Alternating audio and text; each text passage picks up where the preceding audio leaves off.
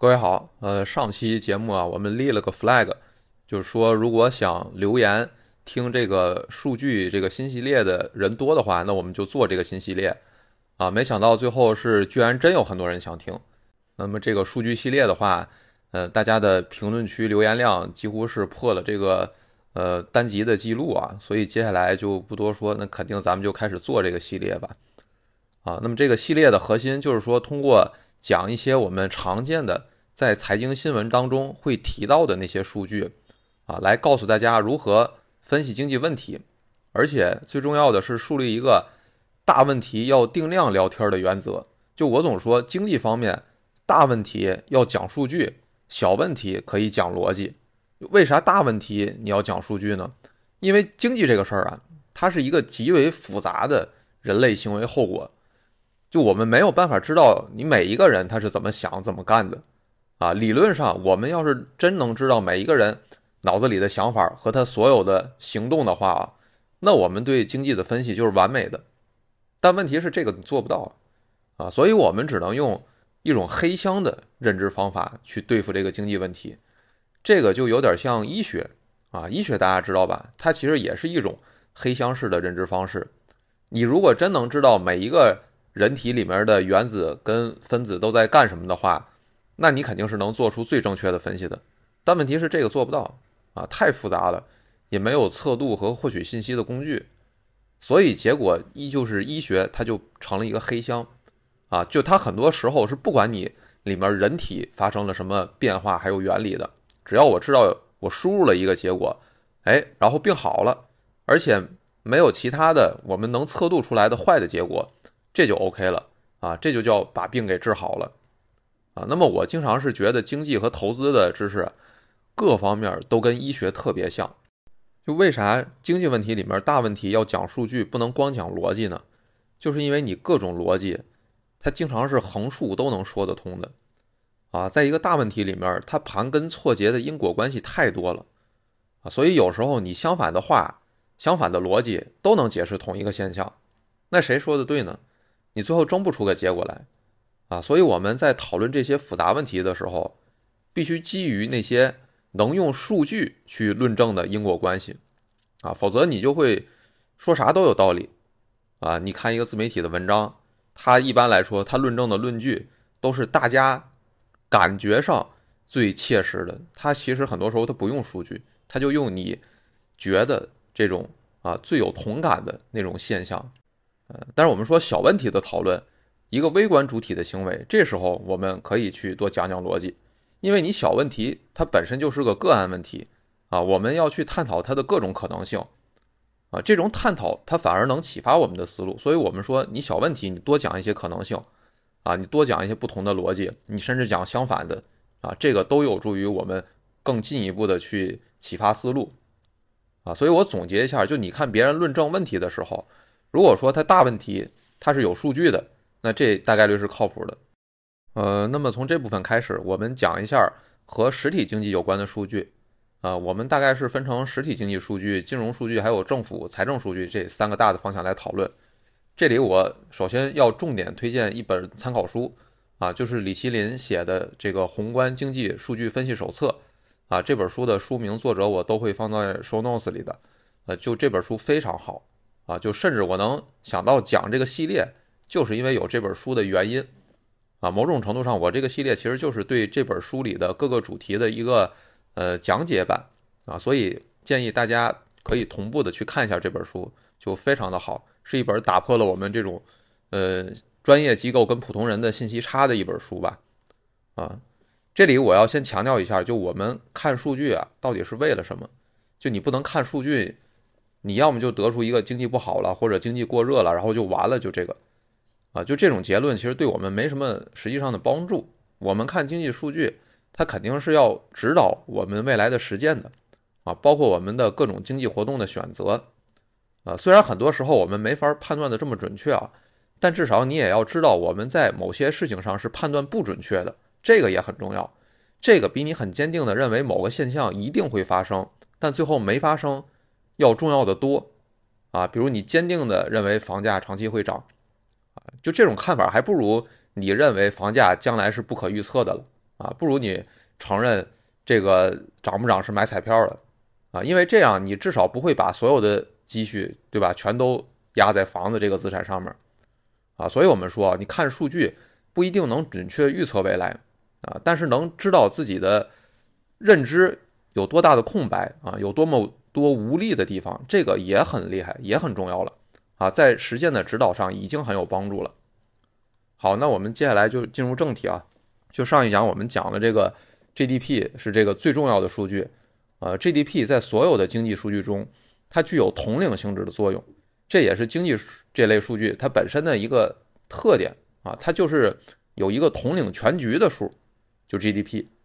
但是我们讲了，你光看 GDP 这个数，其实看不出个所以然来，就 GDP 更多的时候是帮我们作为一个长期经济状态的锚的作用。啊，它可以帮我们定位我们的经济大概处在哪个位阶段、哪个位置，啊，是处在工业化之前，啊，还是处在快速工业化过程当中，还是后工业化状态，啊，这是 GDP 的一个呃长期作为锚的主要作用。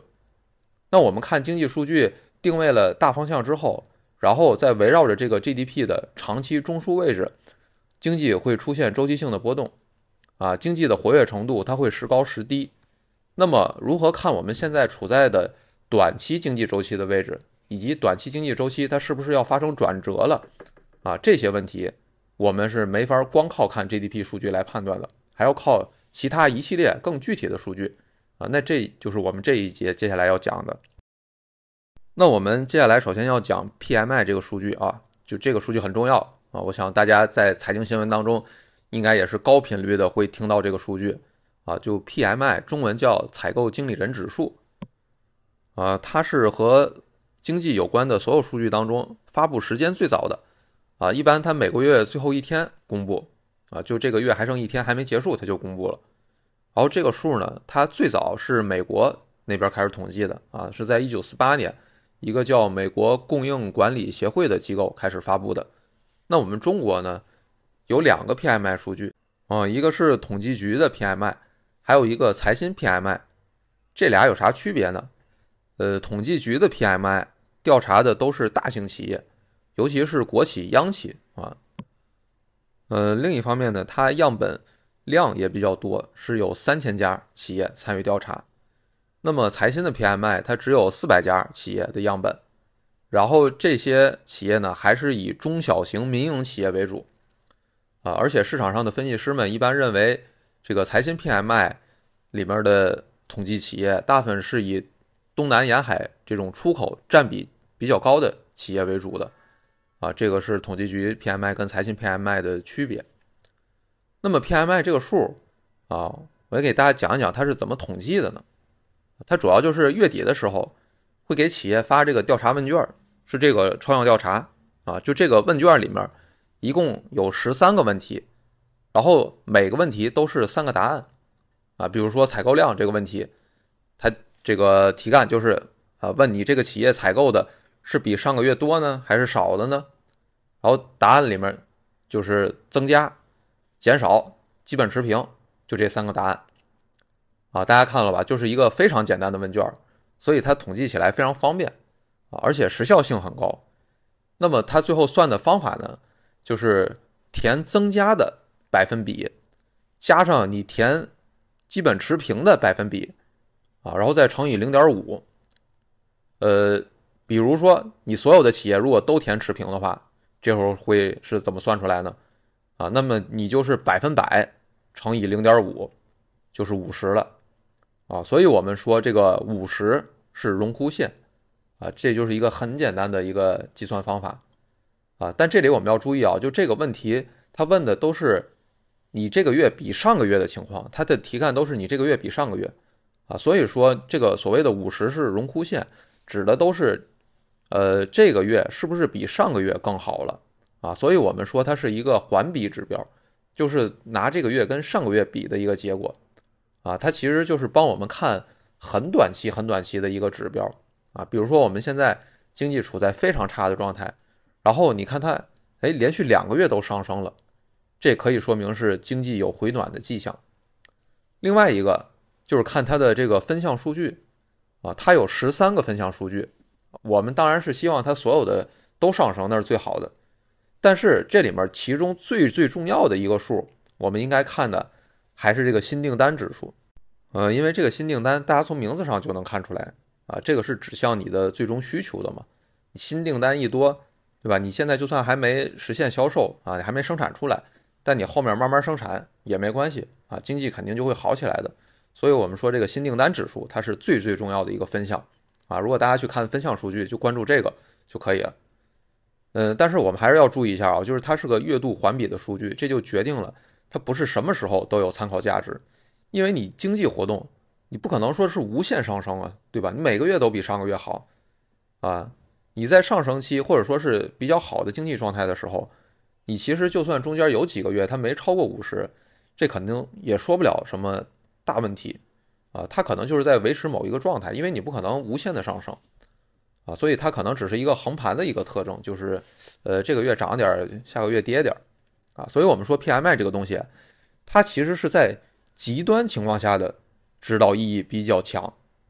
比如说现在经济已经特别差了，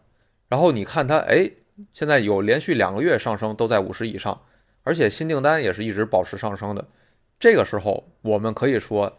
啊，经济有很大可能要转好了，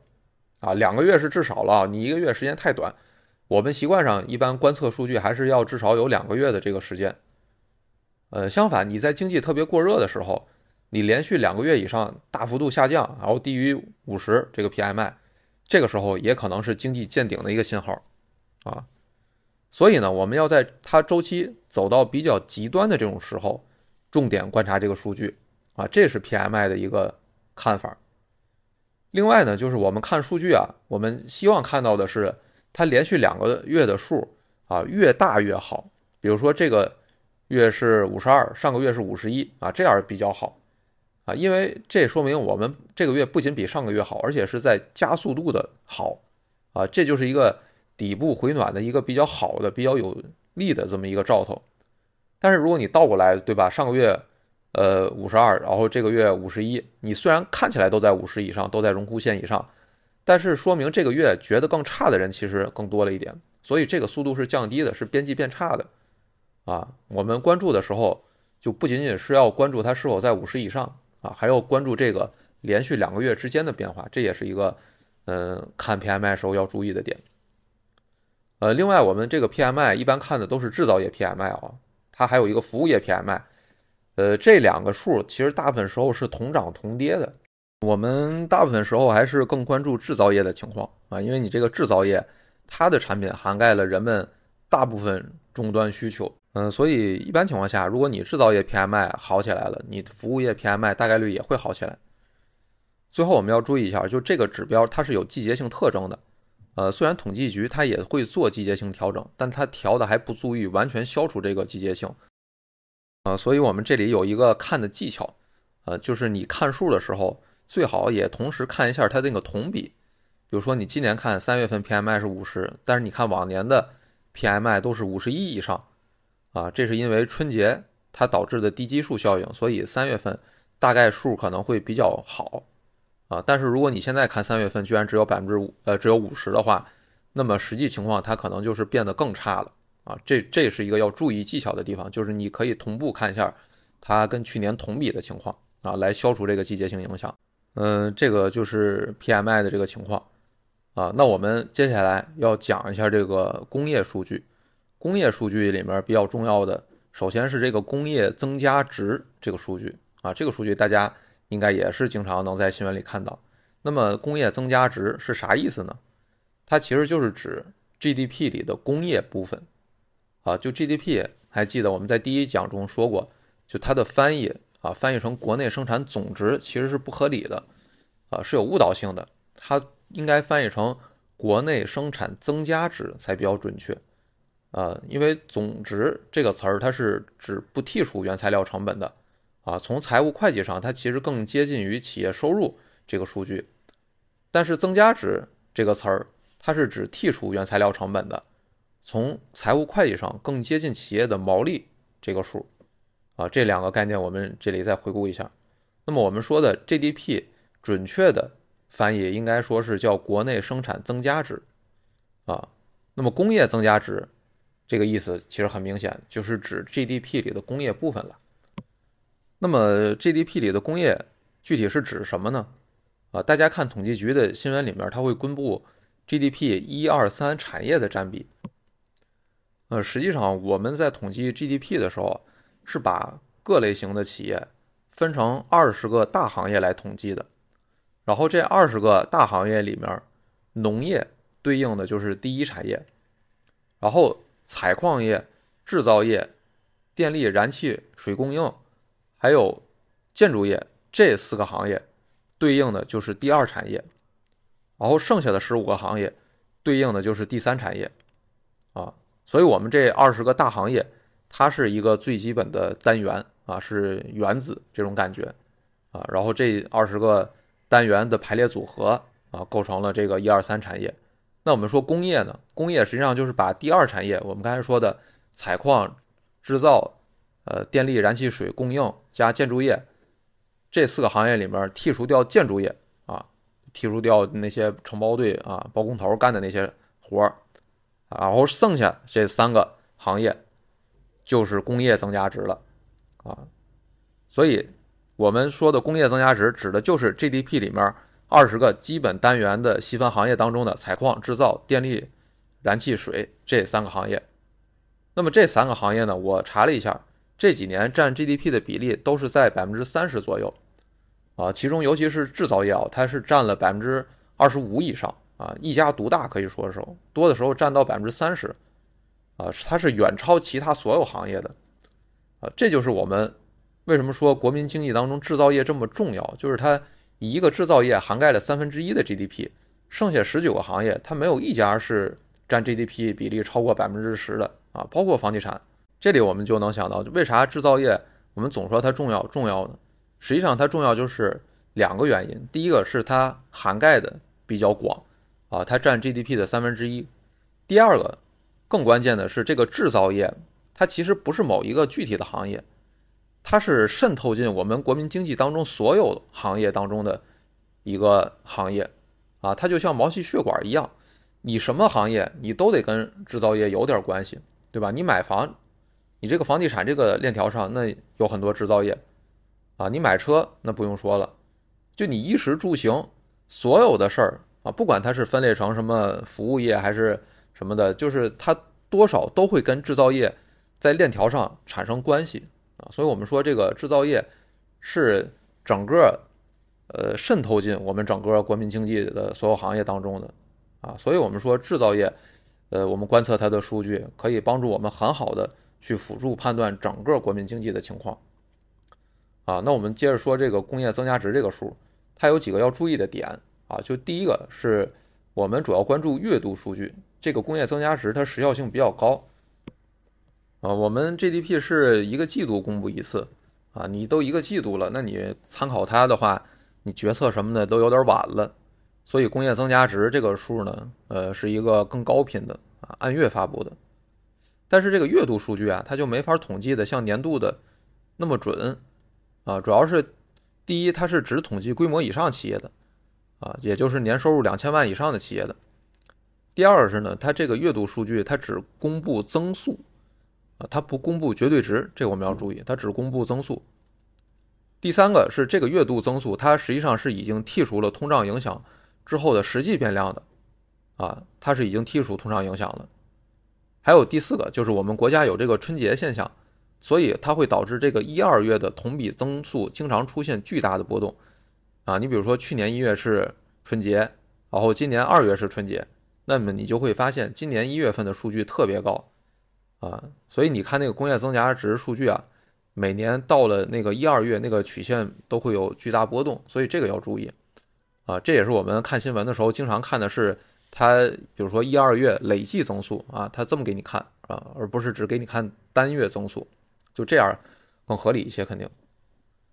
好，这个就是这个数据基本要注意的地方。那我们具体再来说一说啊，应该如何看这个数呢？呃，那刚才我们说了，它占 GDP 的百分之三十，而且它又是能嵌入到各个行业当中的，所以其实我们首先可以把它当成一个粗糙版的。月度 GDP 数据，啊，就是一个小 GDP 数据啊，这是我们对它的一个定位，对吧？我们 GDP 一个季度发布一次，那看起来太慢了，但是工业增加值一个月发布一次啊，这样相当于是对 GDP 做了一个粗略一点的替代啊。如果比如说这三个月它都连续上升，那我们就大概可以预测到 GDP 也是处在上升阶段的啊。而且这几年以来啊，这个工业增加值它不仅是趋势上。可以辅助判断 GDP 走势，它从这个增速的数字上也和 GDP 是有所趋同的。它以前大部分时间是高于 GDP 增速的啊，有可能 GDP 比如增长百分之八，那工业增加值它是增长百分之十二、十三的。但是现在来看的话啊，嗯，工业增加值基本跟 GDP 是比较同步了，也是百分之五到百分之六这个增速水平了啊。所以现阶段我们对它的定位就是。一个可以按月度观测的小型 GDP 增速，啊，就是这个定位。那么关于这个辅助 GDP 判断的指标，还有一个很有名的，大家可能都听说过的，就是所谓的克强指数，啊，这个是《经济学人》杂志它创造发明的概念。就它发明的时候，这个作用其实有点类似工业增加值，啊，也是为了高频辅助判断 GDP 的。然后这个指标呢，它具体是混合了三种指标。一个是工业用电量，占百分之四十的权重；一个是中长期贷款余额增速，占百分之三十五的权重；还有一个是铁路货运量增速，它是占百分之二十五。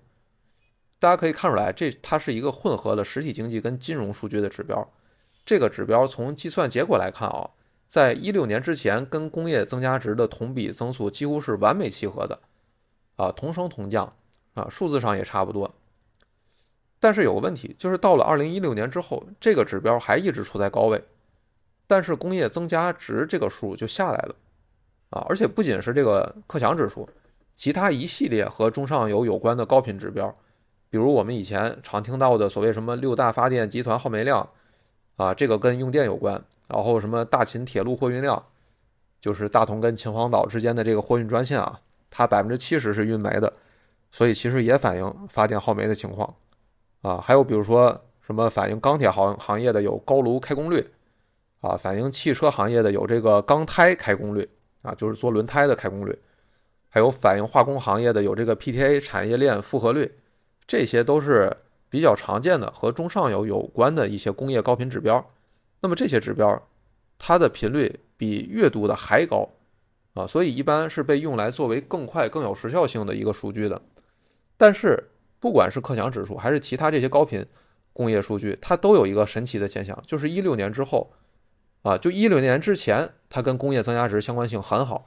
但一六年之后，这些数据大部分它是往上走，但工业增加值是一直就没怎么涨，出现背离了。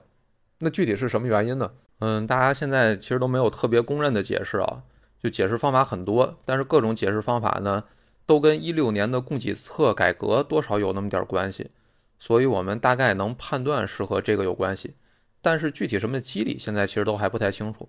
另外，就是我们现在对这些中上游高频指标关注也相对越来越少了，主要是现在经济转型，它淘汰这个低效产能，还有环保啊，就这些都导致未来可能这些跟中上游行业相关的指标对国民经济的影响越来越小了。就是当你这个产业慢慢转变成传统产业之后。它逐渐就会在国民经济当中的占比变低啊，就像农业那样，所以这个产业升级就意味着我们测量经济的这个工具啊，这个尺子你也要不断发生变化啊，这也是经济现象比较独特的地方。就这两年这数还有用，那可能过两年这个数就没这么有用了啊，这我们要注意。呃，那么跟工业有关的这个数据呢，最后呃要再讲一下，就是这个工业企业财务数据。这里面比较重要的一个是工业企业收入数据，还有一个是工业企业利润数据，啊，这两个数据大家新闻上应该也是经常能看到。这个收入不用说，应该挺好理解的，啊，利润数据的话，指的是利润总额，这里要注意啊，它不是净利润，呃，这个差异就是净利润是扣所得税的，然后利润总额还没扣所得税，就这一个差异。了解会计的大家应该都知道，啊，那我们先看工业企业。收入这个数据啊，这个数据不用说，它肯定是反映企业业务最直接的一个数据，卖了多少钱嘛，对吧？那么你这个东西还可以再拆分成两个部分，一个是你卖了的东西的数量，啊，另外一个是你卖了的东西的单价价格啊，就是所谓量价。其实一体收入啊，我们不管是宏观分析，还是你财务分析、个股分析，我们一提收入都是要分析量价的，因为你逻辑上这个收入就是能拆成这两个更基本的因素嘛，啊，所以能帮我们看得更细。但是这个统计局它是没公布具体的量价数据啊，这咋办呢？这个时候我们就需要用代理变量去观测了，啊，就是这个代理变量、代理指标这个概念很重要。就很多数我们没有直接统计，但我们又想知道，这时候你得用一些其他的啊能间接反映这个情况的数啊去观测，这个就代理变量。呃，首先我们说这个量啊卖了多少东西这个数。它的代理变量是啥？其实就是用我们之前说的那个工业增加值那个数啊。我们说工业增加值的时候，不是说已经剔除通胀影响了吗？啊，已经剔除价格影响了啊。那么比如说你某个企业是吧，工业增加值它增加了百分之五，那这个意思是啥？这个意思其实就是说这个企业多生产了百分之五数量的产品啊。比如说它是做手机的，去年生产了一百台。然后我们说今年工业增加值是增加了百分之五，那意思其实就是说它今年生产了一百零五台，啊，所以工业增加值一剔除通胀影响之后，指的就是数了，啊，就是量可以，呃，但是工业增加值它是指生产数量，啊，我们刚才说营营业收入，营业收入是指卖出去的数量，但你生产的不一定都卖得出去，对吧？啊，这是有一定偏差的，所以我们说。营业收入这个量这个数啊，只是接近工业增加值，啊，它只能嗯代理变量去观测啊，不是说能完全准确的，不是一模一样的，啊，我们是借它的近似去观测收入中量的变化，这点要注意。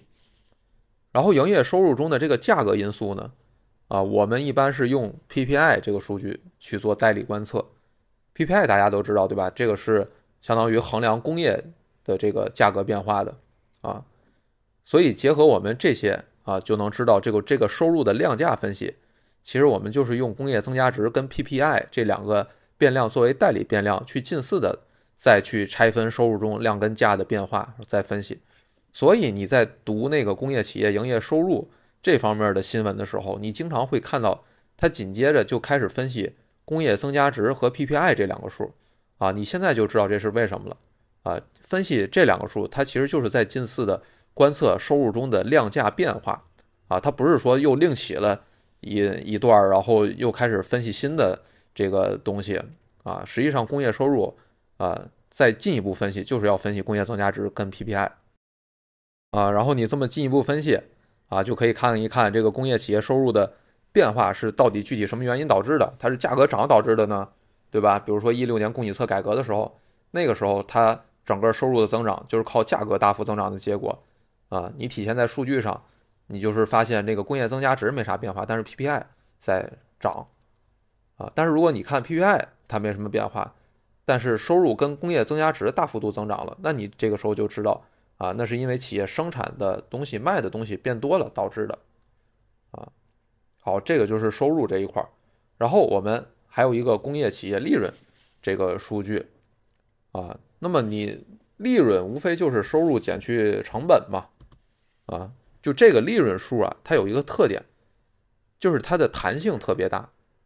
这是因为工业企业的平均利润率这么多年以来，它基本上就是维持在百分之五到百分之六左右，它是一个很低的利润率。啊，这就说明你收入或者成本，你要是变动一点儿的话，你这个利润的绝对数啊，绝对值它就会变动的特别大啊，因为它占这个收入的比例太小了。所以我们看利润数据的时候，经常会看到那个。同比增速啊，它波动特别大，正的时候有时候能到正百分之十五以上，低的时候能到负百分之十啊，就是波动会特别大，比收入的波动要大得多。这个是利润数据的特点，所以这里大家一定要注意啊，就不要一看到新闻里面说是吧，工业企业利润同比下降百分之八啊，你看别的宏观数据很少出现什么百分之八这种程度的负增长的啊，然后你可能就会觉得这个特别不可思议，是不是经济已经特别差了啊？其实不是。啊，因为这个数本来就是波动很大，你正常经济下行周期就是波动到负百分之八，完全有可能的啊，你疫情的时候都直接负百分之四十多了啊，所以这个要注意啊，就很多自媒体写文章的时候啊，他这个赚流量的文章，他就喜欢利用这种波动大的数据来唬人。那我们说这个工业企业利润和收入这两个数，它最好肯定是同升同降，对吧？这才正常啊。你收入上升，呃，原因它最好也是量价齐升啊，量跟价都涨啊，这应该说是一个最正常的经济上升周期。这就是需求恢复、需求拉升导致的效果。当然，你反过来也是一个标准的经济下行周期啊，量价齐跌，然后收入、利润同同降啊。但是如果我们中间发现了一些它不是同升同降的情况，那这时候就要注意它是不是有什么特别的事儿发生了。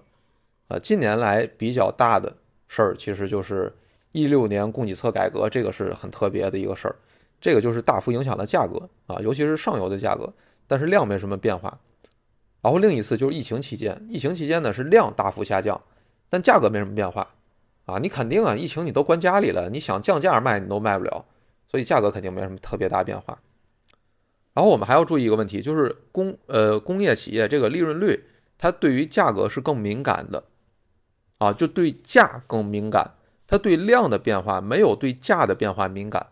呃，这是一个财务分析当中的基本规律啊。如果有接触过这个财务分析，就尤其本量利分析这一块知识，大家就知道啊。你没接触过，你也可以百度搜一下，就本量利分析啊这部分知识。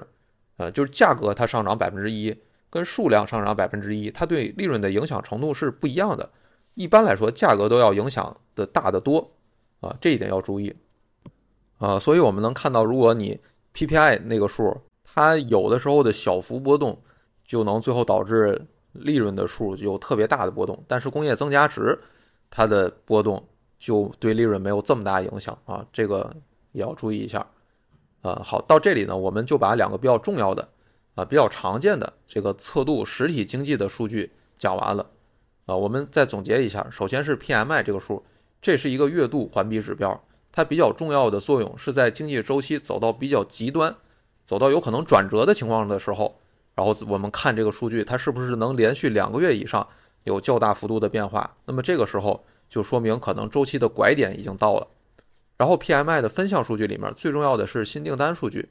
当然其他数据也很重要啊，它有十三个分项，这十三个分项很多时候都能作为代理变量来帮我们观测各方面的这个经济数据啊，一个很比较粗略的代理变量吧，但是它好在时效性很高，而且它的这个涵盖呃比较丰富啊，我们比如说可以从就业分项数据里面啊去验证那个统计局公布的那个就业率啊那个数据靠不靠谱啊等等。这代理变量的作用，然后第二个是工业企业数据。这个工业企业数据里面呢，其中的工业增加值，它是代表了 GDP 的三分之一，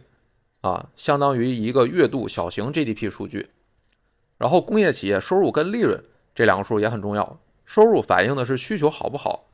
啊，具体还可以再拆分成卖出去的量多不多和卖的东西价格涨没涨，啊，然后量价分析我们都是用代理变量来分析的。